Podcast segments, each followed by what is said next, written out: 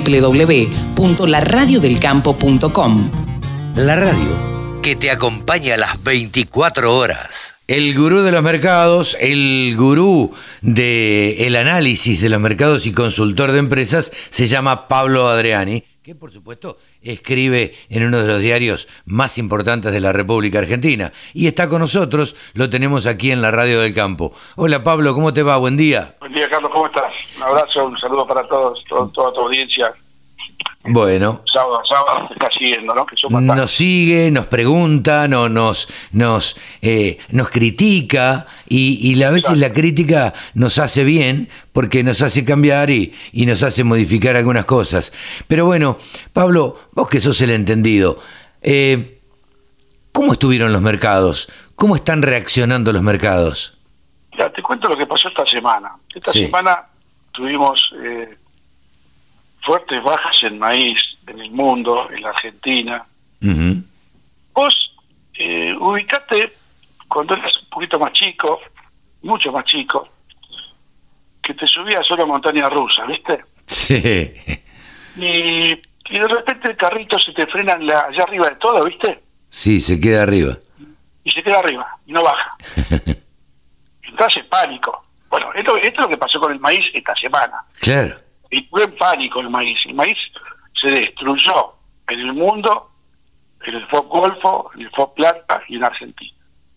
Pero apareció un cine negro, que no sé si es cine negro o cine blanco, sí. y revirtió la baja en un día. ¿En un día? Solamente en un día. En horas, en horas, pues yo te iba a contar experiencia. Yo estaba haciendo un Zoom con mis clientes eh, ayer a la mañana. diez y media, once de la mañana. Sí y había visto un cierre del nocturno con un maíz de dos centavos abajo. Y por eso me ocurre decirle a mi gente, vamos a ver cómo está el mercado ahora. Y entro en Chicago Online, viste, en vivo. Claro. Me encuentro que el maíz que había estado abajo dos centavos estaba 40 puntos arriba. Ah, la la la. 12 dólares. Claro. O sea, el carrito empezó a funcionar de vuelta. Sí, sí, sí. Fue pánico. O sea, que fíjate lo que fue el mercado esta semana, un mercado muy volátil, muy irascible, muy con todos los factores bajistas arriba de la mesa y los fondos que se asustaron y liquidaron todas, empezaron a liquidar eh, las posiciones compradas en un mercado que se destruyó. Y apareció el chisme negro que yo te decía que y lo estamos confirmando todavía, viste, eh, ayer, el viernes y ayer no pudimos confirmar eh, bien en detalle, pero pero el único dato que apareció ese día para justificar esa reacción de Chicago. Era un informe de Reuters, un cable de Reuters, donde eh, China estaba anunciando un, acercamiento a Estados Unidos para ir completando la fase 1. Ah, mira. En la época de Trump había llegado un arreglo que China iba a comprar maíz, soja, trigo a Estados Unidos. Esa sola noticia aparentemente fue la que disparó la fuerte suba de trigo, maíz y soja. Ahora, fíjate vos y esto es para, para aprender y para, y, para, y para analizar y para que los comunicadores aprendamos a analizar cómo un cable de una agencia de noticias, muy importante por supuesto, determinando o, diciendo determinadas noticias, puede hacer que un mercado varíe y varíe mucho.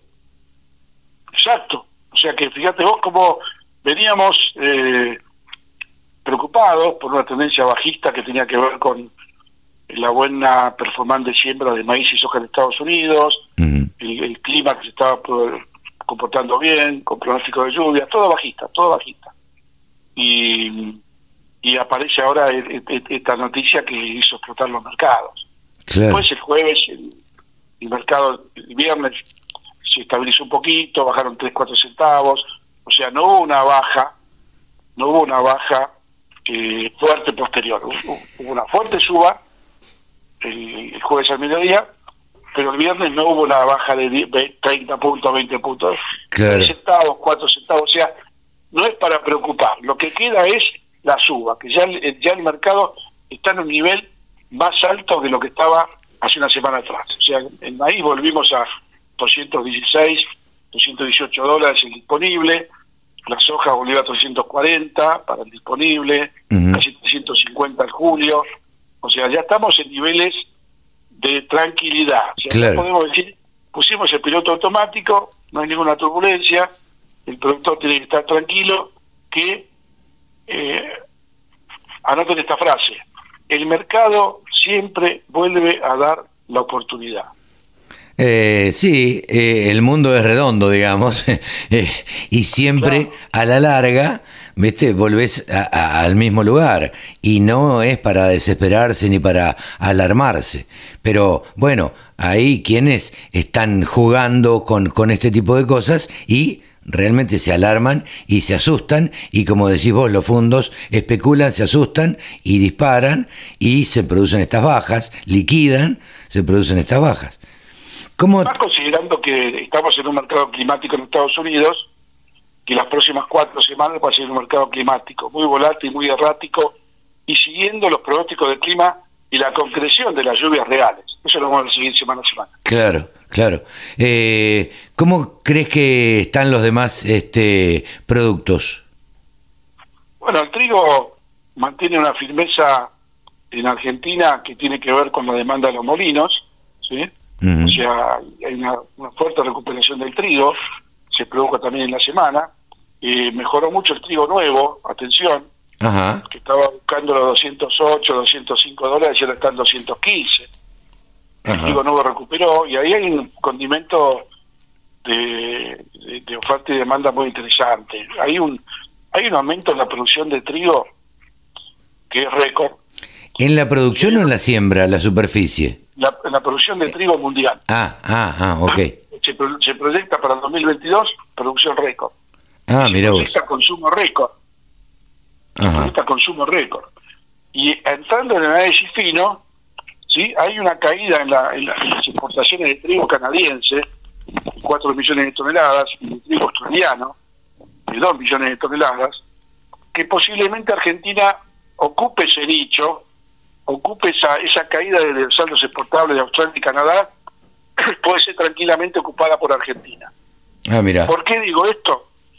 Porque el trigo ruso, que es el primer exportador mundial, sí, sí. Rusia y Ucrania, no tiene la calidad que tiene el trigo argentino.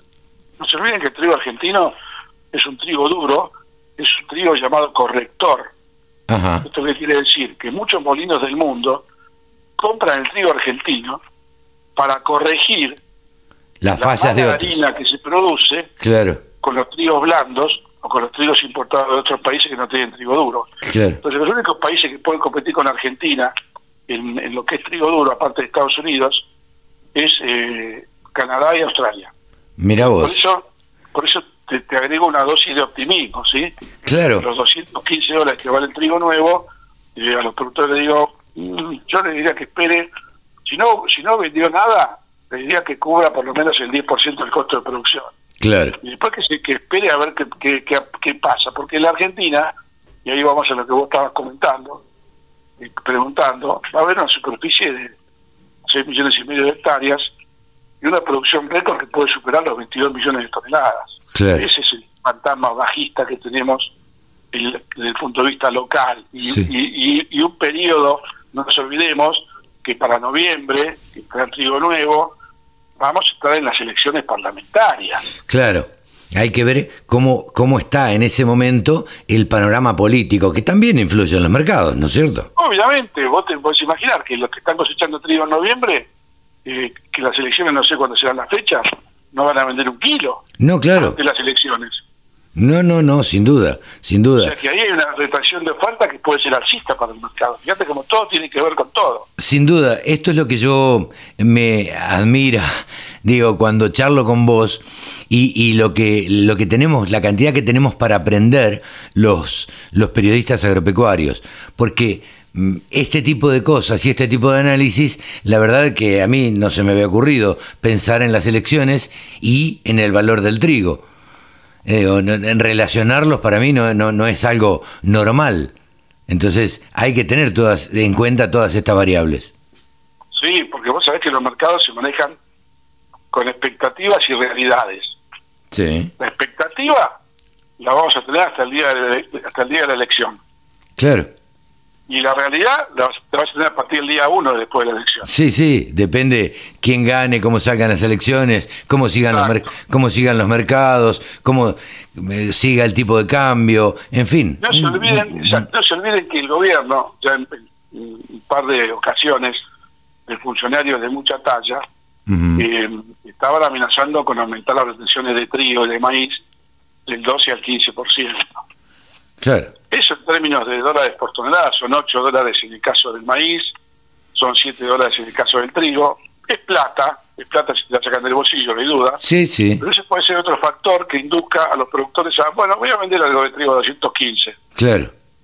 Me quiero cubrir si llegan a subir las retenciones después de las elecciones. No sé, estoy pensando en voz alta. No, sin duda. Sin duda, pero eh, en este en este país, en este con este gobierno, todas todas estas variables hay que analizarlas porque todo es posible. Todo es posible, exactamente. Digo, aumentaron las retenciones o, o prohibieron las exportaciones de carne. Eh, digo, no eh, eh, no sería nada extraño que, como hablábamos la semana pasada, se les ocurra aumentar, con la necesidad de dólares que hay, aumentar las retenciones a la soja, al trigo, al maíz, en fin. Y también dijimos que el 3% de aumento de trigo y de maíz es marginal. Sí, claro. marginal con, con el, con, eh, con el aumento que tuvo, que tiene el gobierno este año, de mayor ingreso de divisas en 10 mil millones de dólares y mayor ingreso por retenciones en 2.700 millones de dólares, que vos aumentes el 3% en maíz y en trigo, que te da 50 millones de dólares en maíz y 20 millones de dólares en trigo, es más que nada para hacer una maldad. Sí, claro, sí, sí, sí. O, los- Eh, o- o- o los muchachos están tan desesperados por un dólar, ¿viste? Claro, pero es más, un- me parece que es más una señal a los productores Exacto. agropecuarios y eh, o a los. Yo a veces me, me engancho con el tema de la maldad, pero no, tenés razón, vos sos más objetivo, es, más, es más una señal. Es una señal, pero no, no, tenés- creo que tenemos razón los dos. Es una señal de maldad diciéndoles, señores, nosotros somos capaces de hacer cualquier cosa.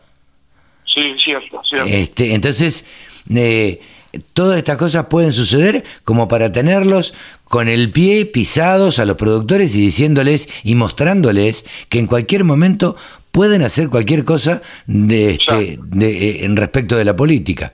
Pero bueno, Pablo, ha sido una semana relativamente con algún sub y baja, pero eh, en última instancia relativamente tranquila también. Terminando con buenos precios, o sea, se fue, se fue el susto, ¿viste? Claro. Bajamos de la bajamos de la montaña rusa, ya estamos eh, saliendo del carrito, ¿viste? Y, y relajándonos un poco.